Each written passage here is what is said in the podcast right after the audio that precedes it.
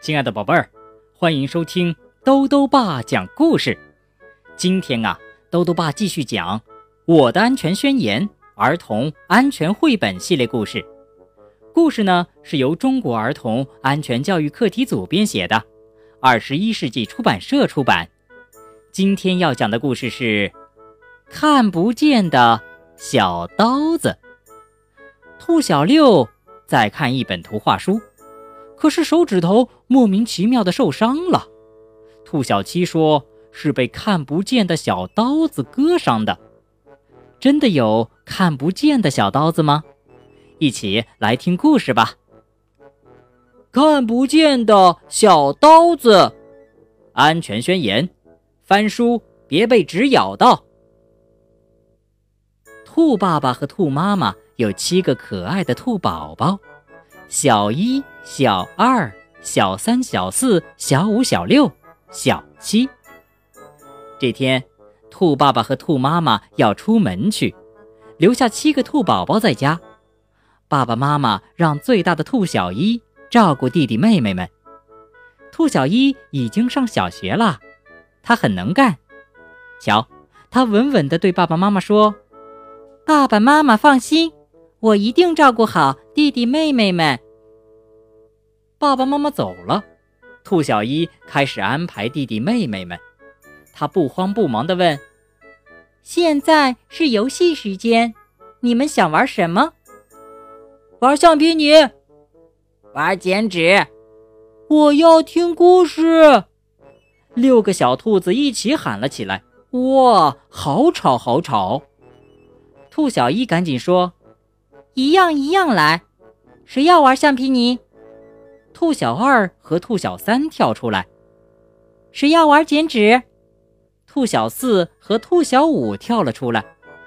谁要听故事？兔小六和兔小七跳了出来。啊，这下可清楚了。兔小一给小二、小三准备了橡皮泥，给小四、小五准备了漂亮的手工纸和安全小剪刀。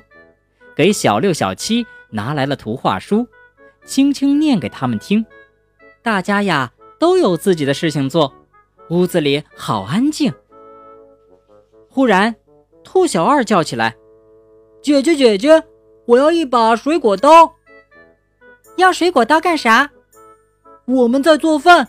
兔小三做了橡皮泥饼，我要切橡皮泥面。”兔小一笑了起来。他找到一个塑料小刀子，递给兔小二。水果刀有刃，会划手，用这个切橡皮泥就可以了。过了一会儿，兔小五叫起来：“姐姐，姐姐，兔小四都捡了好几个胡萝卜了，可他老拿着剪刀不给我用。姐姐，你帮我找一把大剪刀，比兔小四的小剪刀还厉害。”兔小一赶紧过来看，大剪刀是爸爸妈妈用的，小五的手小小的，应该用小剪刀。小四，游戏应该大家轮流玩，你已经玩了好久了，把小剪刀给小五好不好？小四嘟着嘴，把小剪刀递给了兔小五。那边没人给兔小六和兔小七讲故事了，两个小家伙自己看。兔小六看得快，兔小七还没看完，兔小六着急就去翻，两个人抢起图画书来。忽然，兔小六不抢了，伸着手哭了起来。哎！兔小一赶紧过来看，怎么了？兔小六伸出手指头，上面有条小口子，流血了。兔小六哇哇哭。兔小七赶紧说：“姐姐，不是我干的，兔小六的手被小刀子割了，是看不见的小刀子。真有看不见的小刀子吗？”兔小一皱着眉头看看周围，几个兔宝宝都跑过来了，他们围着兔小六，七嘴八舌地说：“小六，你疼不疼？用嘴巴吮吮就好了。”不对。应该用酒精擦。兔小一说：“家里没有酒精啊。”对了，我记得书上说过，可以用肥皂水清洗。兔小一带着兔小六清洗了伤口，给他涂上了消炎药水，又用纱布包起来，还在上面打了一个蝴蝶结。兔小六终于不哭了。